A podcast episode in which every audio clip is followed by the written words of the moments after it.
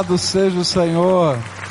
Você sabia que essa foi a primeira, uma, uma das primeiras declarações de fé ou declarações de doutrinárias da igreja? Esse é chamado do credo apostólico. A gente cantou isso agora, não é? O que que a gente crê? Quais são as essências, não é, da nossa fé em Jesus? Quando a gente se diz cristão, a gente está dizendo que crê nestas coisas. Eu queria convidar você a ficar em pé mais um momentinho, abrir a sua Bíblia no Evangelho de Marcos, e nós reverentemente vamos ler as palavras do Senhor no Evangelho de Marcos, capítulo 16, versículos 14 a 20. E meditar, continuar meditando nesse texto.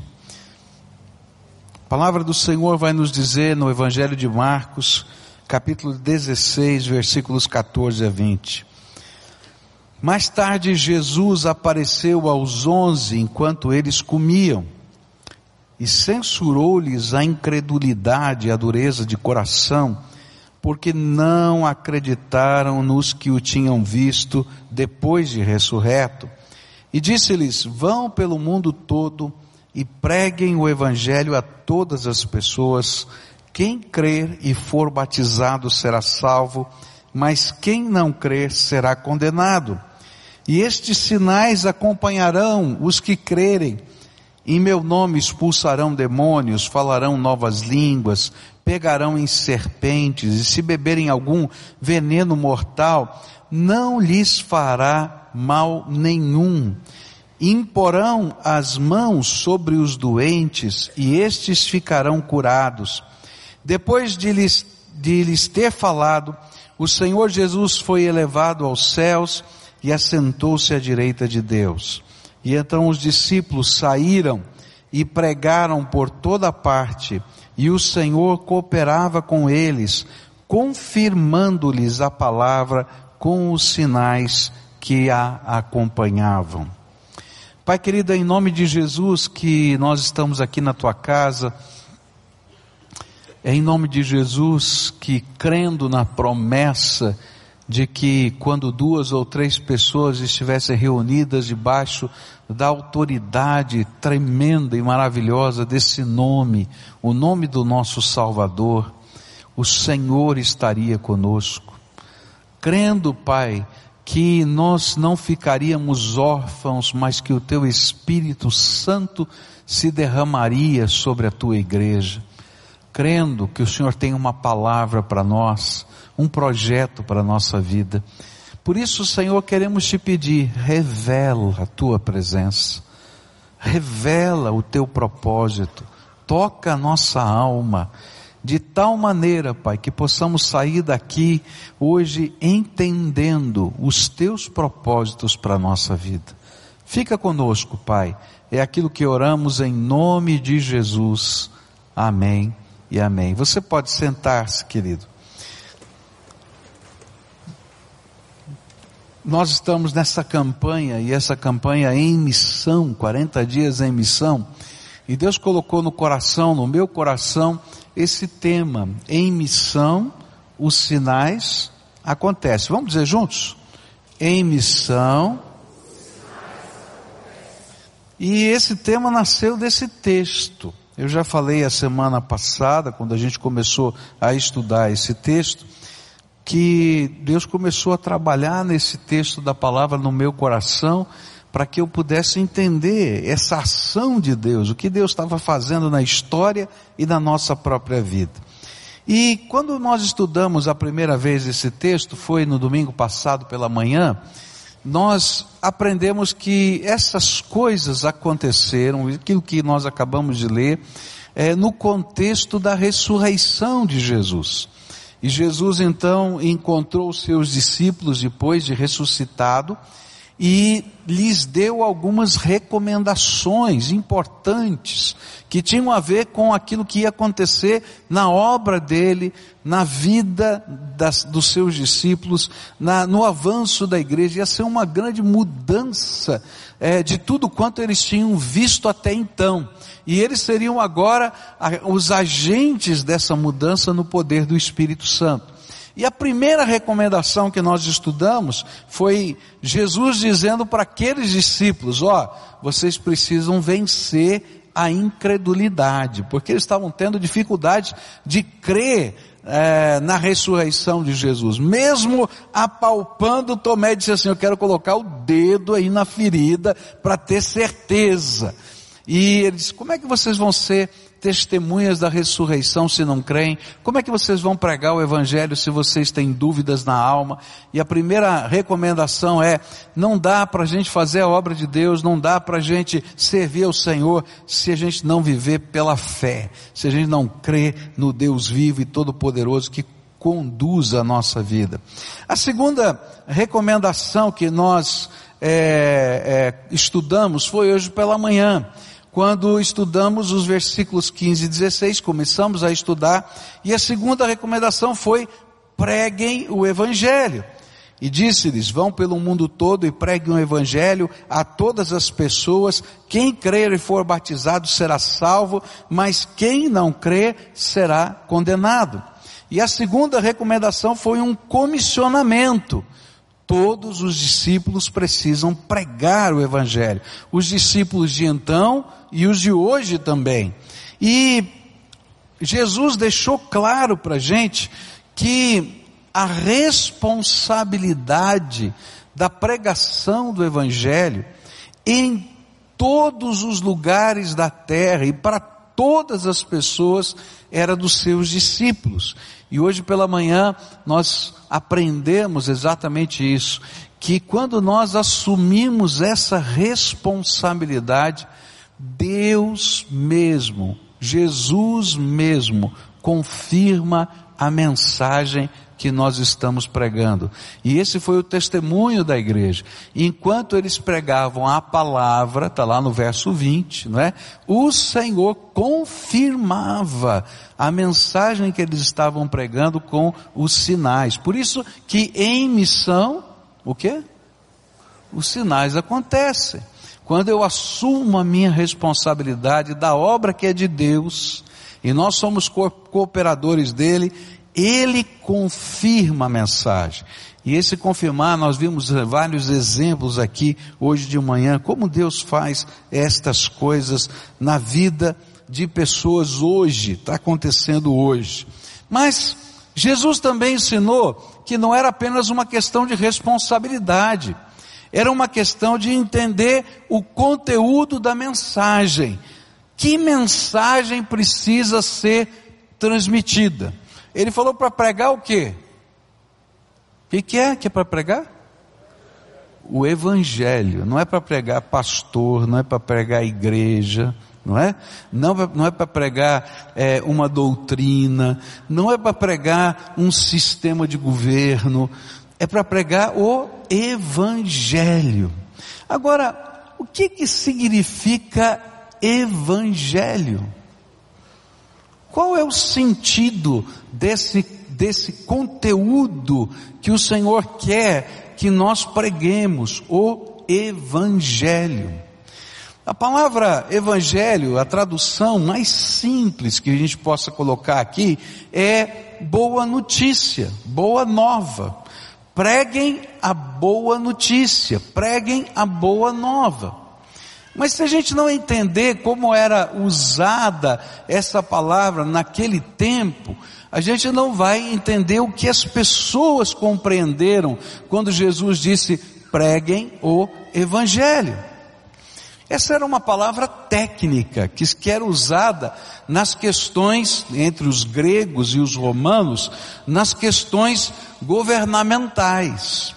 Então, quando havia uma guerra, por exemplo, tá?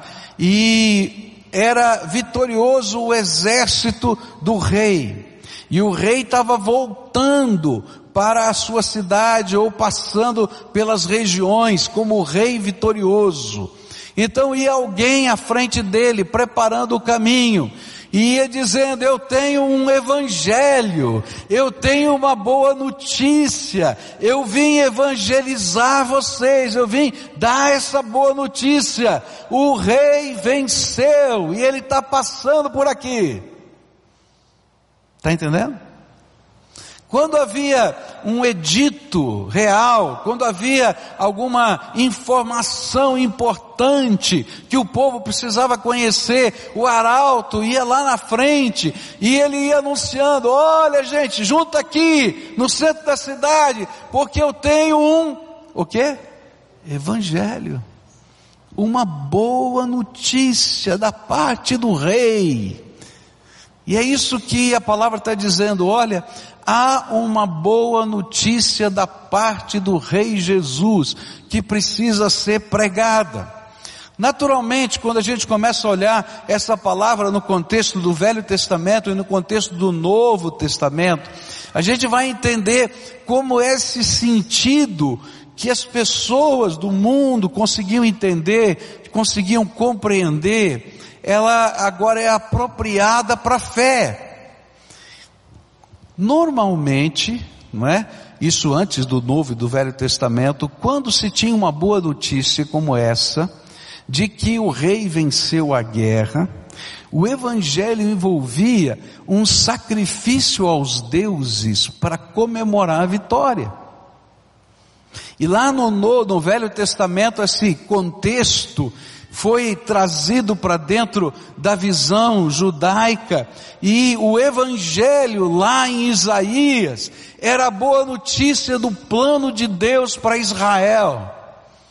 E a Septuaginta, tradução da Bíblia para a língua grega, vai traduzir algumas palavras específicas do hebraico para dizer, olha, é, evangelho, que era uma palavra popular grega, significa essa boa notícia do projeto de Deus para a vida do seu povo. E agora no Novo Testamento, o Evangelho significa a boa notícia de Deus para todos nós através de Jesus. Mas qual é a boa notícia que nós temos para anunciar? A notícia é: Jesus venceu. Lembra do contexto de que essas palavras foram ditas? Jesus disse, né, pregue o evangelho, não é isso? No momento em que ele tinha ressuscitado dentre os mortos, e era a primeira vez que ele estava aparecendo a todos os discípulos de Jesus. E ele está dizendo, ó, oh, vocês vão pelo mundo todo e preguem o quê? O Evangelho. O que, que Jesus queria dizer com isso? Ele estava dizendo que é uma boa notícia ser anunciada. Jesus morreu e ressuscitou. E quando ele ressuscitou, ele venceu. E essa vitória pode ser compartilhada conosco em alguns sentidos. Ele venceu o quê? Ele venceu o poder do pecado. Há alguma coisa dentro da gente que a gente não sabe explicar. E é tão complicada que o apóstolo Paulo diz assim: o bem que eu quero fazer, isso não faço, o mal que eu não quero fazer, isso faço, que miserável homem eu sou. Então eu posso dizer para você com a autoridade de Paulo, não é? O miserável. Você e eu, nós dois. Porque a gente acaba fazendo o que não quer fazer. Quantas vezes você já disse para você mesmo que não gostaria, que não aceitaria, que não admitiria determinadas coisas na sua vida? E de repente você mesmo viveu essas coisas. E quando você se vê fazendo assim, você diz assim: que miserável homem eu sou. Quantas vezes estas coisas que a gente sabe que não deveria viver ou fazer, que são pecados, elas não somente estão na nossa vida, mas passam a controlar a nossa vida. E a gente não consegue abrir mão delas. Controlam a nossa mente, controlam os nossos atos, controlam o nosso jeito de viver e fazer, controlam às vezes a nossa grana. E a gente diz assim, puxa vida, mas eu não, mas eu não consigo, não é? Eu estou amarrado a essas coisas, e é verdade, porque o pecado escraviza. E quando Jesus veio a esse mundo e tomou o nosso lugar na cruz do Calvário, e ele morreu por nós e ressuscitou o terceiro dia, O que o Evangelho está anunciando é que o poder do pecado sobre a tua vida foi vencido por Jesus na cruz do Calvário. E é por isso que a gente vai ver tanta gente sendo transformada. Gente que a gente dizia assim, não tem jeito, isso aqui não dá mais, ó, oh, acabou, não vai, não, não tem, acabou. E de repente a gente vê essa pessoa transformada, porque aqueles que eram escravos do pecado foram libertos no poder do sangue de Jesus. E aí nós temos uma boa notícia para anunciar. O Senhor que morreu e ressuscitou é aquele que quebra as algemas que estão sobre nós e nos livra do pecado que nos domina e que nos controla. Eu acho lindo porque é, quando a gente vai passando os anos na vida da igreja, né, no caminhar com Deus, a gente vai conhecendo muita gente, muita gente. E como é gostoso a gente ver a obra de Deus na vida das pessoas, de onde elas foram tiradas, como o Senhor vai fazer uma obra transformadora na vida dessas pessoas. Coisas que a gente acha que não tem jeito, que não vai funcionar, e de repente chega uma boa notícia, e essa boa notícia transforma a vida da pessoa. Eu já contei essa história para vocês há algum tempo atrás, mas tem tudo a ver com aquilo que a gente está conversando aqui. Um senhor muito bem sucedido financeiramente, dono de uma empresa, ele começou a usar drogas na cidade de São Paulo. E aí começou a ser consumido pelas drogas. E ele não conseguia ver jeito de sair dessa encrenca.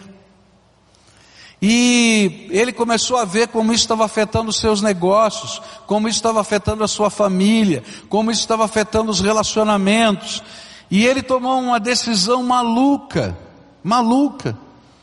Numa viagem de negócios, ele chega no aeroporto de São Paulo, e ele decide não ir mais para casa.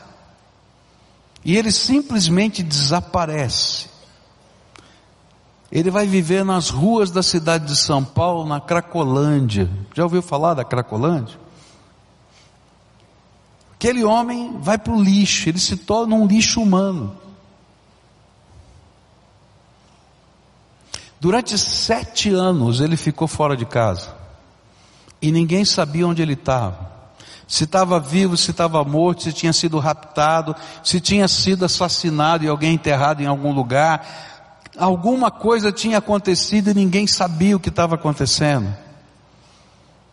Nesse meio tempo, a sua esposa, ela vai escrever um livro sobre essa história nesse período de sete anos de sofrimento que ela não sabe nada, e ela está buscando graça de Deus, misericórdia de Deus, socorro de Deus, revelação do Senhor, onde está esse homem, o que, que aconteceu com ele, como é que vai ser, e a nossa vida, para poder resolver as questões que eram é, da empresa e tudo mais, ela teve que entrar com ações legais, para que pudesse é, é, é resolver aqueles, aquelas questões poder tocar a empresa, tocar, e aí o juiz teve que autorizar isso. Eu não me lembro agora se foi declarada a morte dele ou se foi o divórcio. Eu não sei o que aconteceu, eu sei que teve uma ação legal ali, tá? Você pode ler isso no livro, ela conta essa história. É, é tremendo. Mas sete anos ela e a sua família orando. Senhor, mostra pra gente pelo menos onde está o corpo desse homem. E esse homem era escravo do quê? Do pecado. Um dia ele está atravessando uma, uma passarela de uma avenida grande em São Paulo, puxando aqueles carrinhos onde esses moradores de rua colocam ah, as suas coisas, geralmente são carrinhos de, de supermercado roubado, onde eles têm as coisas deles e vão migrando com elas. Quando passa uma senhora idosa por ele, passa por ele e volta. E quando volta, olha no olho daquele homem e diz assim: Deus me mandou dizer que tem jeito para você. Deus me mandou dizer que está ouvindo as orações da sua família. Deus me mandou dizer que Ele pode transformar toda a tua história e toda a tua vida. Aquele homem fica impactado com essa palavra, mas ele continua no seu carrinho. E quando ele desce daquela passarela, acontece algo tremendo, que alguém poderia dizer que é uma coincidência, mas eu creio que é o projeto de Deus, é o plano de Deus, é aquele evangelho que é o poder de Deus para a salvação de todo aquele que crê. E quando ele chega do outro lado, ele encontra alguém que o conhecia antes desses sete anos. Olha para ele e diz: Não é possível, é você, é você, está todo mundo procurando você, o que aconteceu com você? E ele envergonhado quer ir embora, e diz: Não, daqui você não sai não. Pega o telefone celular, liga para a mulher dele, vem aqui agora, eu encontrei, eu encontrei. Bom, a história é longa. Aquela mulher vem, eu não sei se ela queria bater no homem, ou se queria receber, porque eu não sei, né? Porque, fala a verdade, dá uma raiva danada, né? Né? Mas eu sei que essa história é tão bonita, tão bonita, e hoje eles são, ele é pastor, trabalha na primeira igreja batista de São Paulo, e faz palestras no Brasil inteiro contando do poder do Evangelho que transforma todo aquele que crê em Jesus, porque não há pecado grande demais que não possa ser transformado, não há buraco mais fundo que não possa ser, não possamos ser resgatados, não há prisão maior que Jesus não possa quebrar as cadeias. Eu quero dizer que o Evangelho é uma boa notícia que Deus nos deu para pregar e para anunciar. Tem jeito. Deus se importa, não importa onde você esteja, não há poder dentro de você que possa impedir a graça de Deus se você deixá-lo atuar na tua vida. E essa é a boa notícia que ele mandou a gente anunciar. O rei venceu. Mas ele não venceu só o pecado.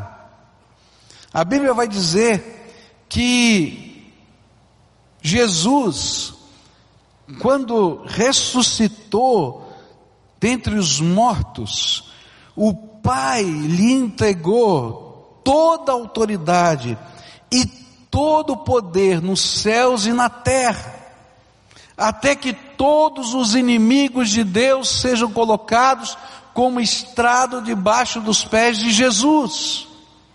E sabe o que isso significa? É que o poder do inimigo, de Satanás, foi derrotado na cruz do Calvário. Há vários textos aqui, eu não tenho tempo de estudar, mas eu acho tremendo, porque há um texto no livro do Apocalipse que mexe comigo. Esse texto me, me mostra quanto Deus me ama. Porque lá no Velho Testamento, apesar de, de Satanás ter pecado, ele não foi expulso das regiões celestiais, ele ainda tinha cara de pau de passar perto de Deus lá. Se você ler Jó, diz que Satanás passou por lá para conversar com Deus, né? E falar mal de Jó e tal, etc. E eu sempre perguntava assim, Deus, como é que o senhor aguenta esse negócio? Dá um fim logo, até o dia que eu entendi que se Deus tivesse julgado Naquele tempo, a Satanás, ele teria que ter julgado a todos nós também. E se ele tivesse lançado Satanás no inferno, como ele vai lançar por toda a eternidade, ele teria que lançar todos aqueles que abandonaram ou não querem o Evangelho para a sua vida. Mas Jesus ainda não tinha morrido e a obra não tinha terminado. Mas quando chega no capítulo 12 do livro do Apocalipse, é uma coisa linda. Diz que Jesus morreu e ressuscitou. E por causa da ressurreição do Senhor Jesus, Miguel e os seus anjos chegaram nas regiões celestiais e disseram, agora chega. E expulsaram Satanás e os demônios, que são anjos caídos, e colocaram para fora, e eles foram lançados sobre a terra, está lá em Apocalipse capítulo 12. Por quê? Porque o rei venceu O rei venceu. E sabe, apesar de Satanás estar aqui ainda na terra, porque o juízo final não chegou, nós estamos pregando o Evangelho. E quando a gente prega o Evangelho, não há como o poder, de, poder do inimigo permanecer na vida de alguém, na casa de alguém, na cidade onde o Evangelho chega, onde ela faz diferença porque o reino de Deus se instala naquele lugar e o rei Jesus venceu. E eu quero dizer uma coisa para você. Quando a gente prega o Evangelho, a gente está pregando liberdade. Eu conheço muita gente que foi escravo de Satanás. Você diz, como é que é isso? Tem gente que está invocando o poder de Satanás na sua vida. Está pedindo as bênçãos que não vêm de Deus, que vêm de espíritos, vêm disso, daquilo, daquilo outro. Querido, aquilo é demoníaco. E pode ter certeza, eles vêm correndo quando você chama, mas vêm para perturbar a tua vida. E tem muita gente aprisionada pelas cadeias satânicas. Há coisas que a gente não consegue entender, que estão acontecendo na nossa casa, na nossa vida, e a gente não consegue compreender. E pode ter certeza, tem influência do inimigo. Mas eu quero dizer para você que eu tenho uma boa notícia. O rei venceu. E ninguém precisa ficar debaixo disso, não. Porque quando Jesus entra, não tem como a escuridão ficar naquele lugar. Porque quando a luz entra, as trevas batem em retirada. E a nossa casa passa a ser casa do Senhor, morada da paz de Deus. A nossa vida passa a ser morada do Senhor. Os nossos sonhos passam a ser os sonhos que Deus tem para nós. E nós vamos viver debaixo da égide, da proteção, daquela guarda do Senhor. E se Deus é por nós, quem será contra nós? Por isso o servo do Senhor Jesus não tem medo de macumba, de urucubaca, de sei lá o boa cumba, o que você quiser. Não tem. Por quê? Porque o rei venceu. Essa é a mensagem do Evangelho. O rei venceu. O rei venceu. E essa boa notícia afeta a minha vida. O rei venceu. A mensagem do Evangelho tem a ver com o pecado, tem a ver com a liberdade que Deus nos dá, mas tem a ver com o poder da morte. Pode olhar para quem está perto de você e dizer, você vai morrer. É, vai sim. Um dia você vai morrer. Se Jesus não voltar antes, um dia você vai morrer. Não é verdade? Eu estou errado. É, agora vocês falem para mim, pastor, o senhor vai morrer também. Pode falar que é verdade. Se Jesus não vier antes, eu vou morrer. Se tem uma certeza que a gente tem aqui, não é? É que se Jesus não vier antes, todos nós vamos morrer. Mas eu tenho uma boa notícia para você. O rei venceu a morte. E ele ressuscitou. Não é verdade? Ele ressuscitou.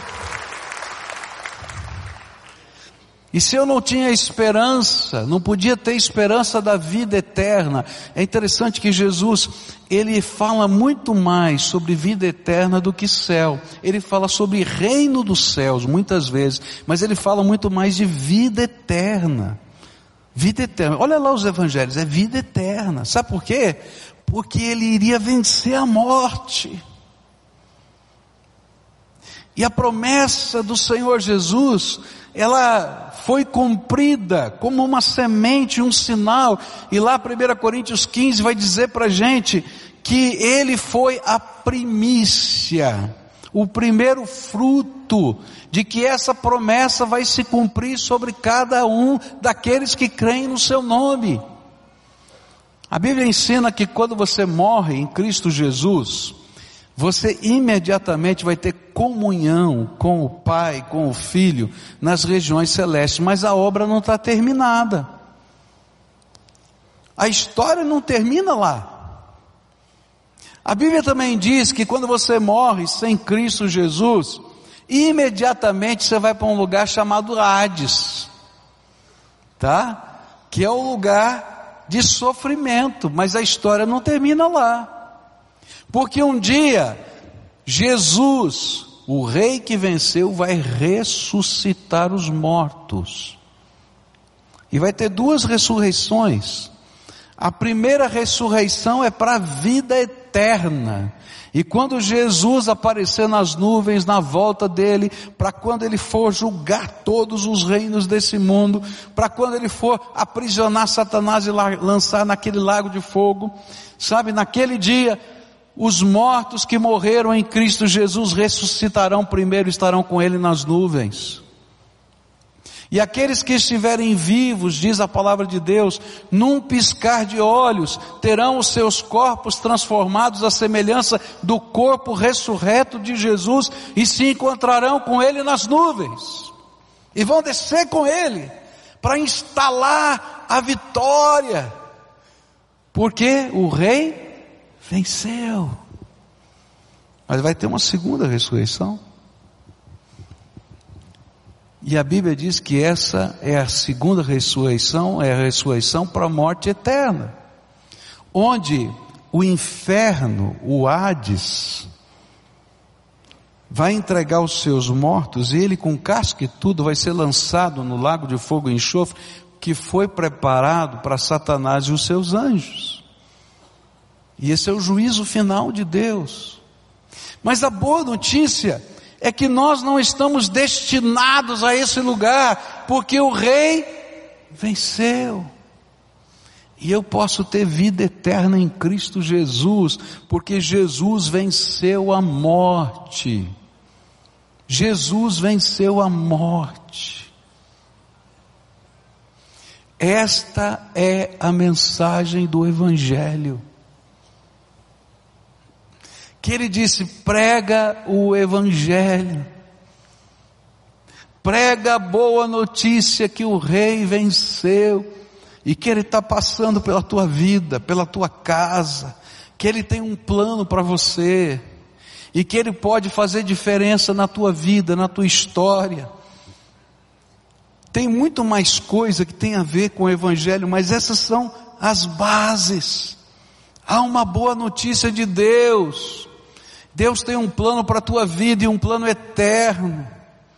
Ele tem algo tremendo para fazer, Ele pode transformar a tua vida aqui, Ele pode te libertar, Ele pode fazer você alguém cheio do Espírito Santo de Deus, porque uma das coisas lindas do Evangelho é que quando a gente recebe Jesus, a gente não pode ficar vazio, porque a nossa casa agora pertence a Ele, então Ele derrama o Espírito Santo para morar dentro do nosso coração, e nós nos tornamos o templo do Deus vivo nessa terra.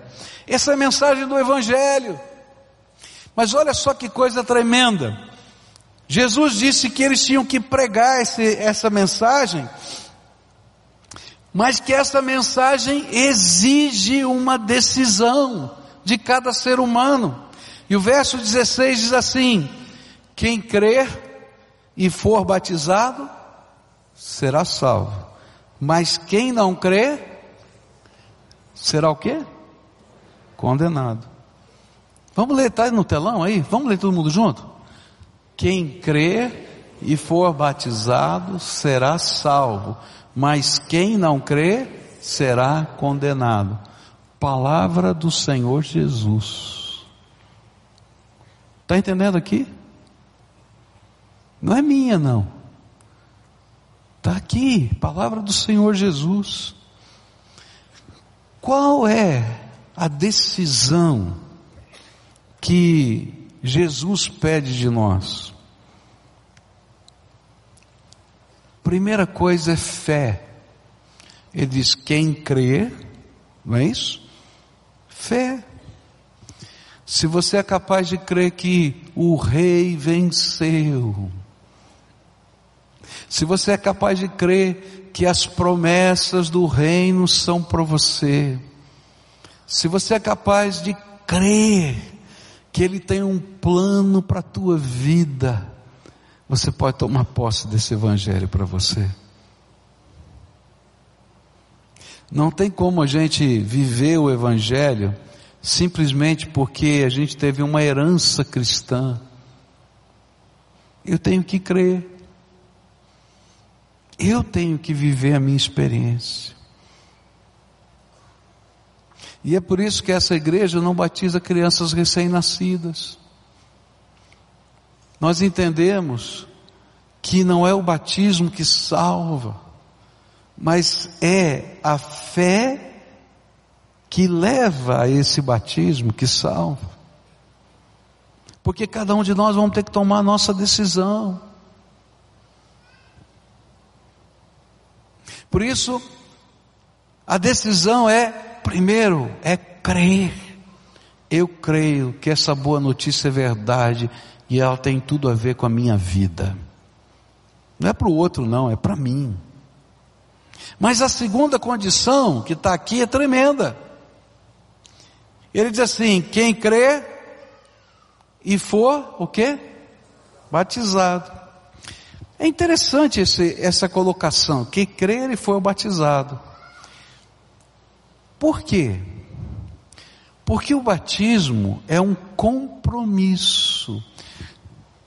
O poder não está na água, não está na cerimônia, não está na fórmula litúrgica com que você foi batizado. Você está entendendo o que eu estou falando? Tem a ver com o compromisso. Deixa eu explicar para você como é que era feito o batismo naquele tempo. O batismo não era feito dentro de prédios, porque era necessário que tivesse água suficiente para alguém entrar dentro. E segundo o costume judaico, que era o batismo dos prosélitos, que foi copiado por Jesus, tinha que ter água corrente, a água estava passando. Então como é que eles faziam? Eles iam por um rio, eles iam para um lugar que tivesse água. E aí, aquela pessoa ela confessava a sua fé publicamente e era mergulhada na água.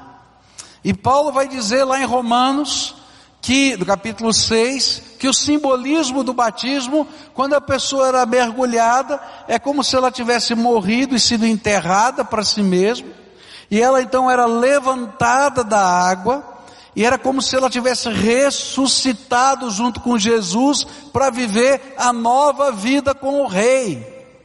Esse era o símbolo. Agora, naquele tempo não tinha água encanada. Não é verdade? Então os lugares que tinham água era o lugar na aldeia onde todo mundo ia buscar água para levar para casa, ia tomar banho, ia lavar roupa, então, quando chegava alguém para ser batizado naquele lugar, todo mundo via e dizia: O que está acontecendo aqui? E aqui tem uma coisa tremenda, nessa identificação com o Senhor Jesus, que a gente faz por obediência a Ele, porque Ele deu essa ordem que tinha que ser batizado, não foi a igreja que inventou esse negócio, foi Jesus. As pessoas tinham que se comprometer com Jesus publicamente. Está entendendo? O que Jesus está dizendo aqui, olha, para eu poder receber essa bênção, eu preciso primeiro de fé. Crer que Jesus é o Senhor da minha vida. Crer que Ele é o Rei que venceu. Mas eu preciso de uma segunda coisa ter a coragem de assumir com Ele um compromisso de discipulado que valha por toda a minha vida. Não dá para ser agente secreto de Deus. A gente tem que ser comprometido com o Rei.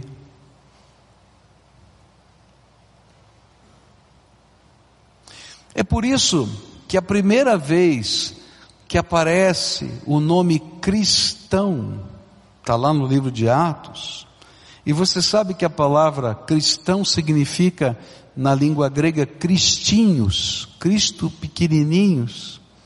Era de gente que não temia se identificar com Jesus publicamente. Eles eram os cristinhos, era um apelido pejorativo. Olha lá, tá vindo aí um cristinho aí, ó. Tá entendendo?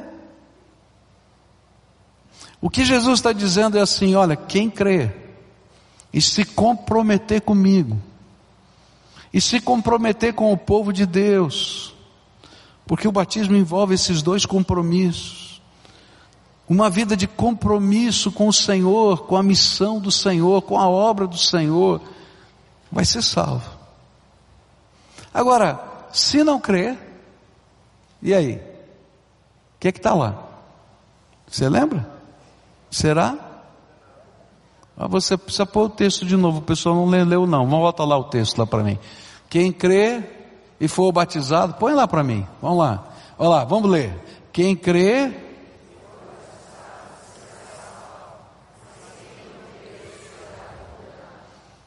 Uau! É sério.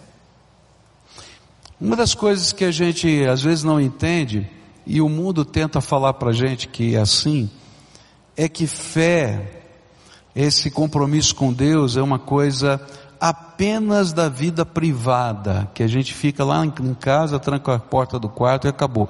Eu quero dizer para você que muito da nossa fé é vida privada. Eu tenho que entrar no quarto, fechar a porta e ter comunhão com Deus. Jesus ensinou a gente a orar assim. Mas a Bíblia vai dizer que aquilo que acontece na vida privada, lá do quarto, tem que se manifestar publicamente na vida pública da gente para que a glória de Deus seja vista nessa terra. E não dá para viver um cristianismo só de porta fechada. A gente tem que viver o rei que venceu.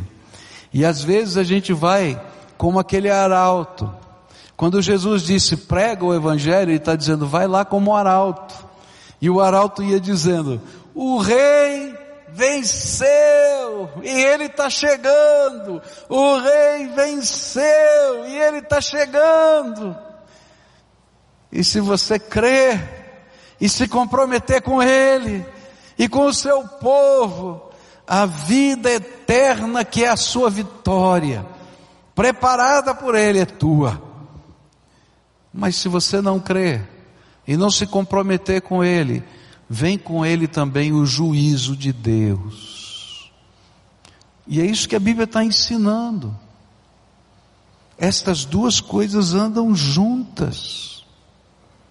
E esse é, às vezes, a grande dificuldade de muita gente, porque não é capaz de crer que o mesmo Deus que salva é o Deus que julga. Mas a Bíblia inteira diz essa, essa coisa. Por isso é que ele morreu na cruz, porque o julgamento veio antes da salvação.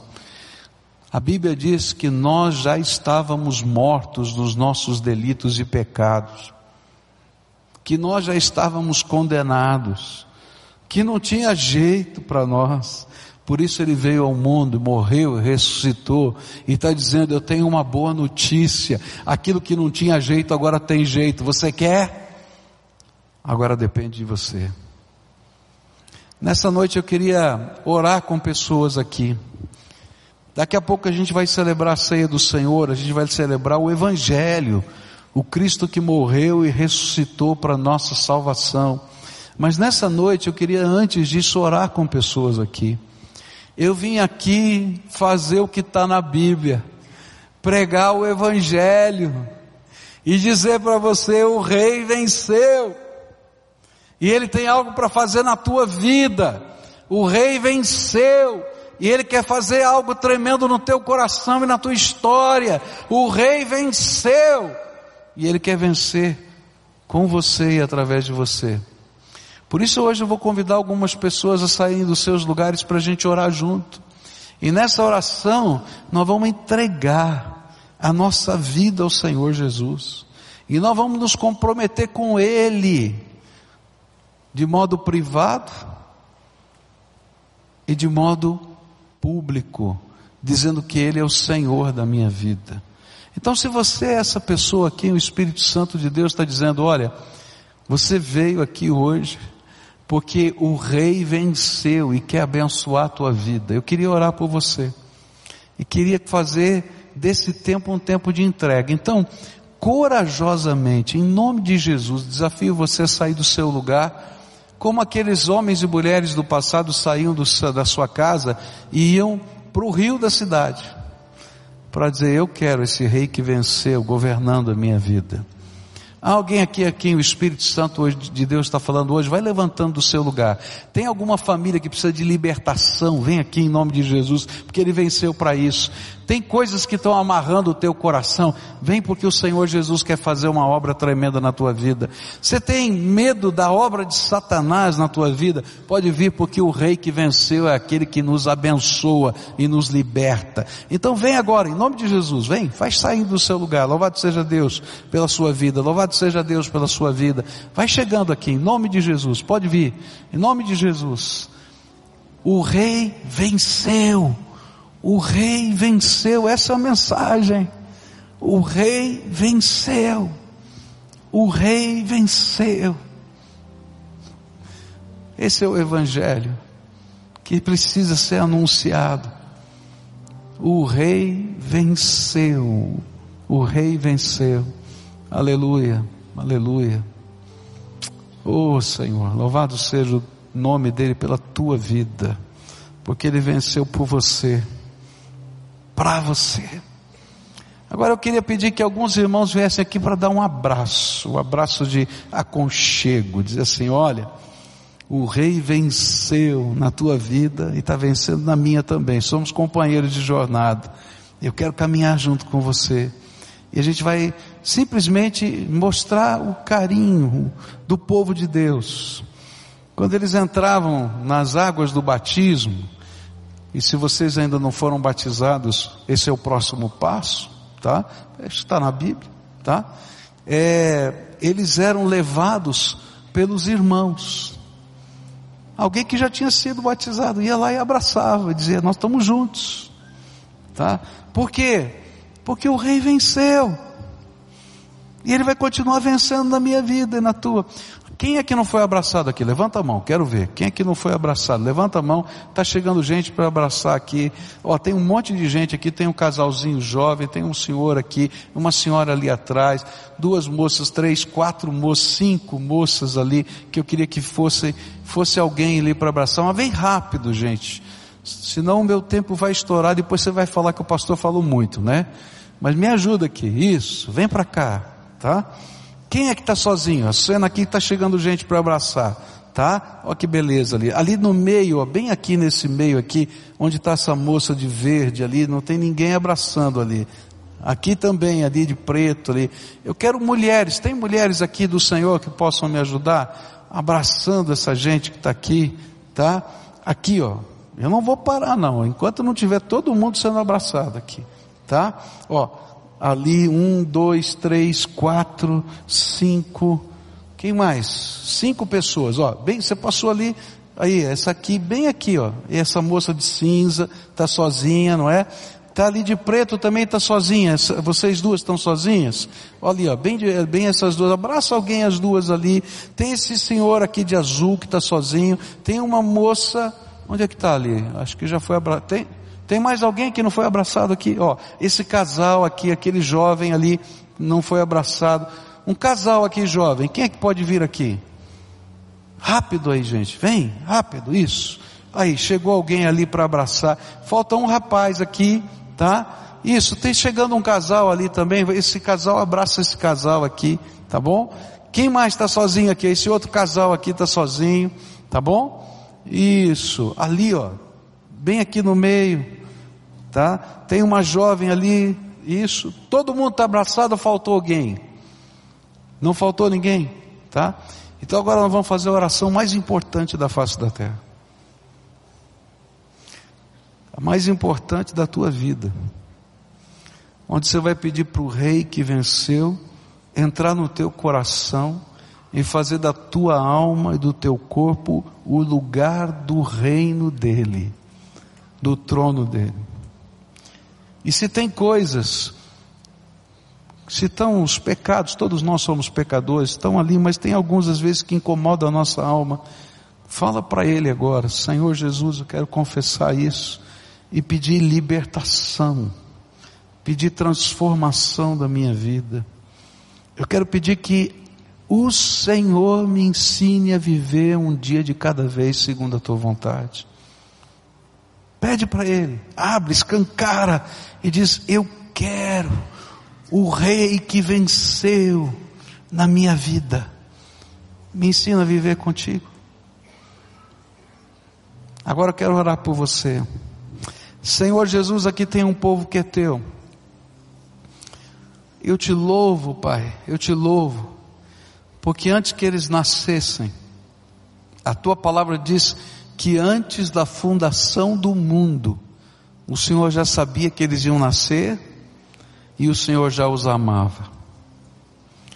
A tua palavra nos diz que quando eles estavam sendo gerados no ventre da mamãe, e as células estavam se multiplicando, o Senhor se alegrava ao ver cada célula se multiplicar. A tua palavra diz que eles não foram fruto da carne e do sangue, mas eles foram fruto de um plano que o Senhor tem para a vida deles. E eles nasceram porque o Senhor tem um propósito para a vida deles. E hoje eles estão fazendo a oração mais tremenda da vida deles. Eles estão pedindo, ó oh, Jesus, tu que vencestes, reina no meu coração, seu Senhor da minha vida, me liberta, me transforma, me guia, me mostra o teu caminho. Eu quero aprender a viver um dia de cada vez segundo a tua vontade. Por isso, Pai, eu te peço nessa hora, abre as janelas dos céus e começa a derramar o teu Espírito Santo sobre eles. E que o Senhor confirme essa oração, colocando um selo, uma marca de propriedade, e que haja o testemunho do teu Espírito ou Espírito deles, propriedade exclusiva de Jesus Cristo.